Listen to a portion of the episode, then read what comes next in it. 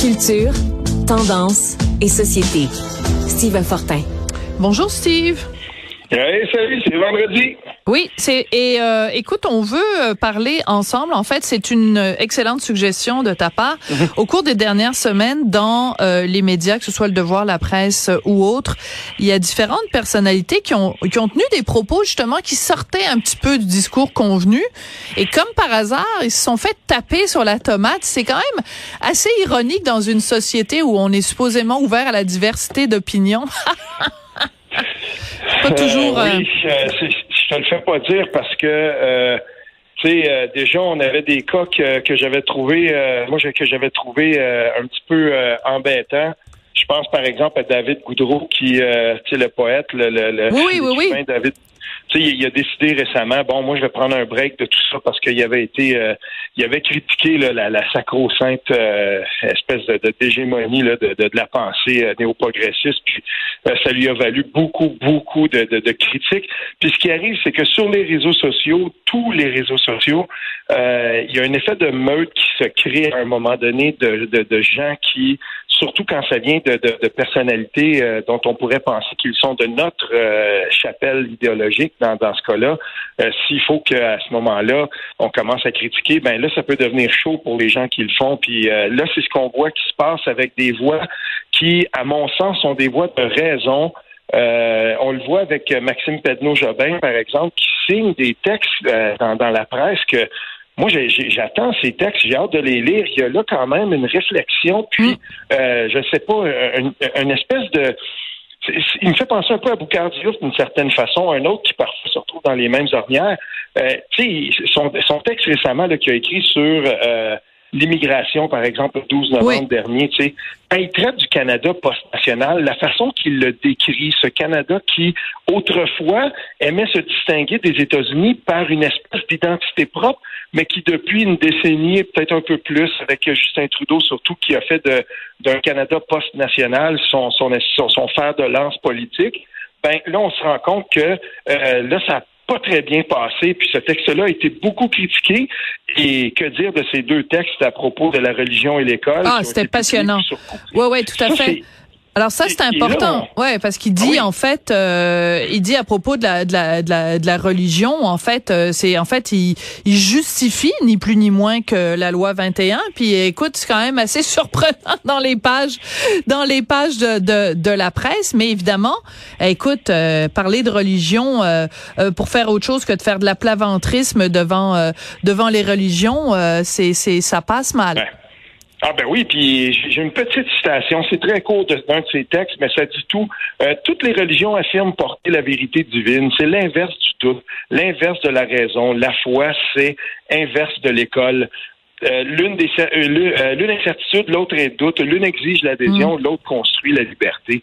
Puis ce passage-là, je l'ai vu entre autres être critiqué par deux professeurs de sciences des religions euh, et, et euh, sur, sur, Twitter, puis je me disais, bon, eux étaient là, puis ils disaient, bon, c'est rien comprendre, ça prendrait, là, on, on, on amenait des, des, des arguments d'autorité, tout ça. Attention, euh, il n'y a pas tellement longtemps, c'est drôle, hein, parce que Sol Zanetti, à l'époque où on collaborait tous les deux côte à côte au Huffington Post, Sol Zanetti, qui était chef d'option nationale à mm-hmm. l'époque, il a, à mon sens, écrit l'un des textes les plus importants sur la laïcité au Québec, mais surtout sur la place fondamentale de la laïcité à l'école. Absolument. il s'est récusé depuis, mais quand même, c'est drôle parce qu'à cette époque-là, ça passait bien, mais là, maintenant, ça a valu à Maxime Petno-Jobin toute une volée de poids par la, la si on veut, les, néo, les, les néo-progressistes euh, Hélène Buzetti aussi, elle a été euh, la cible. Là. Bon, alors il faut situer Hélène Buzetti, donc elle, elle écrit dans le dans le Devoir, donc euh, et c'est euh, bon encore une fois une voix quand même assez dissonante par rapport à l'espèce de, de, de, de tsunami woke qui déferle sur le Devoir, à l'exception évidemment d'un Christian Rioux ou d'un ou d'un Monsieur Dutrissac ou de bon ben, Jean-François ben, Lisée là. Permets-moi de corriger. Par contre, je pense qu'elle a déjà écrit au devoir, mais maintenant elle est avec le groupe Capital Média, puis elle écrit euh, dans les anciens journaux là, de la nébuleuse de Jessica. Donc, euh, moi, je la lis dans le, dans le journal Le Droit. Puis elle a collaboré le 4 octobre. Il y a un segment. il y a beaucoup de gens qui nous écoutent, je suis sûr, qui ont vu ça. Elle participe. Tu as raison, excuse-moi. Le droit, le soleil, le quotidien, le nouvelliste, la tribune, la voix de l'Est. Excuse-moi. Ouais, tu as tout à fait raison. Oui, c'est ça. Puis ben là-dedans, signe des textes, oui, souvent font sursauter, ça c'est sûr. Mais euh, avec Michel Cog, Chantal Hébert, la troisième panéliste post-électorale à RDI quand les élections sont terminées, euh, c'était Hélène Buzetti. Et qu'elle a détonné quand euh, Hébert et euh, COG ensemble disaient oui, mais on sait bien le discours sur l'immigration. Euh, là, on, on, taxait là, presque François Legault d'avoir été xénophobe et tout ça.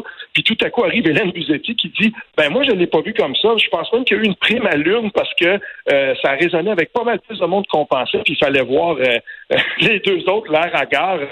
Moi j'ai tout de suite remarqué ça. Plusieurs internautes l'avaient vu et, et, et, et voilà ce, ce qui avait aussi euh, de, à Hélène Buzetti de se retrouver dans ce dans ce camp-là, le camp des pestiférés, si on veut. Oui. Alors, euh, donc, Hélène Buzetti. Et tu voulais parler aussi d'Isabelle Haché. Donc, Isabelle Haché qui a signé dans la presse euh, l'enquête sur l'enquête du devoir sur Julien Lacroix. Elle a co-signé cette enquête, évidemment. C'est important de le mentionner avec Marie-Ève Tremblay de Cogeco.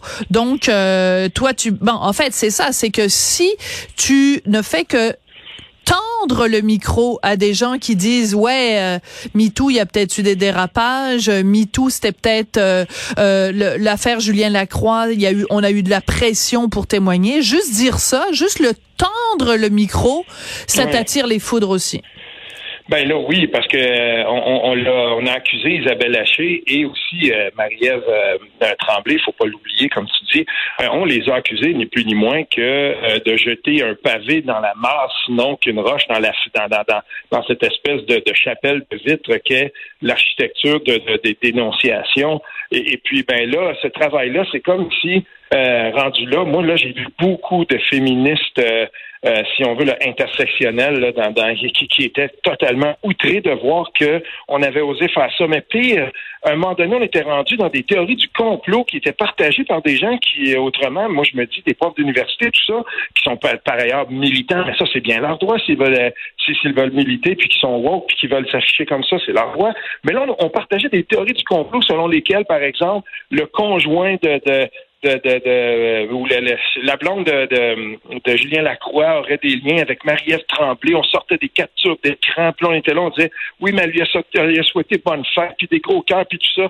Écoute, j'avais l'impression de me retrouver dans, dans, dans, dans une chambre d'écho complotiste. Je me disais, ah mais jusqu'où ils vont aller ces gens-là pour tenter de décrédibiliser un travail journalistique, puis des gens qui, euh, somme toute, euh, ont fait un travail, ben, à mon sens, en tout tout à fait honorable. On peut ne pas être d'accord avec le travail qu'ont fait ces deux journalistes-là mais elles ont respecté en tout point les règles de l'art telles qu'on les enseigne dans les écoles de journalistes, ça c'est sûr et certain. Ouais. Euh, écoute, euh, ce que je trouve très intéressant mhm. aussi pour revenir à Hélène Buzetti, puis encore une fois, je m'excuse d'avoir dit qu'elle était au devoir. Tu as tout à fait ben raison. Ben on a on l'a tellement associée, mais en effet, elle est avec le groupe Capital.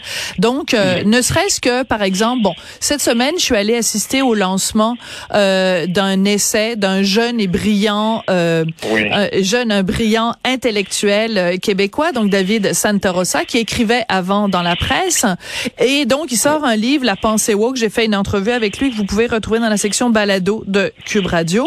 Et donc, Hélène Buzetti fait simplement dire sur son compte ah Twitter, je, ce livre-là, le livre de, de David Santarossa, est sur ma table de chevet. Elle dit même pas qu'elle l'a lu, là. Elle dit juste, il est sur la table de ma table de chevet. Puis elle dit, bientôt, je vais participer à une entrevue à la radio où je vais être aux côtés de David Santarossa. Et là, elle se fait tomber sur la tomate. Sais-tu pourquoi? Parce que David Santarossa est un un quelqu'un qui est dans la nébuleuse, si tu veux, qui entoure Mathieu Bocoté, parce que Mathieu a cette très grande qualité dans la vie qu'il adore euh, adouber des jeunes intellectuels, qu'il adore la, la, vie des idées, qu'il aime le débat et qu'il euh, il en a fait, il encourage de son amitié, de ses recommandations, toute une, euh, un groupuscule de jeunes intellectuels québécois. Alors juste parce que Mathieu Bocoté les aime ces jeunes-là, ils sont, il faut démoniser ces jeunes-là. Mais c'est, ah, ben. mais c'est rendu une maladie mentale. Oui, ça, ça, l'espèce de culpabilité par association Euh, d'ailleurs, j'ai vu passer quelque chose euh, où, on, disait justement si ton travail est aimé par Sophie, Durocher, pose-toi une question. C'était Marie, Marie-Lise Hamelin que, j'aime bien par ailleurs, avec laquelle j'ai collaboré dans le passé. Elle a dit une grosse bêtise.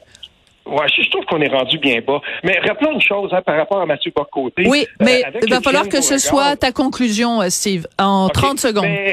OK, ben d'abord, je, veux dire autre chose. Euh, là où, euh, là où euh, Hélène Buzetti ira, ce sera au micro à, Ville, à Radio Ville-Marie avec Julien Corona. C'est un ancien de Québec solidaire, ça, qui, à un moment donné, a décidé d'être un petit peu plus critique. D'accord. Je trouve ça dommage parce qu'on lui tombe dessus lui aussi, puis il mérite pas ça. Fait qu'à un moment donné, il faut les pointer, ces gens-là, parce qu'ils font, c'est, ils donnent des airs de justicier, puis, ben, c'est ça. D'accord. Merci beaucoup, Steve. merci, Steve. merci, à Marianne Brunet à la recherche. Merci à Charlie Marchand à la mise en onde et à très bientôt.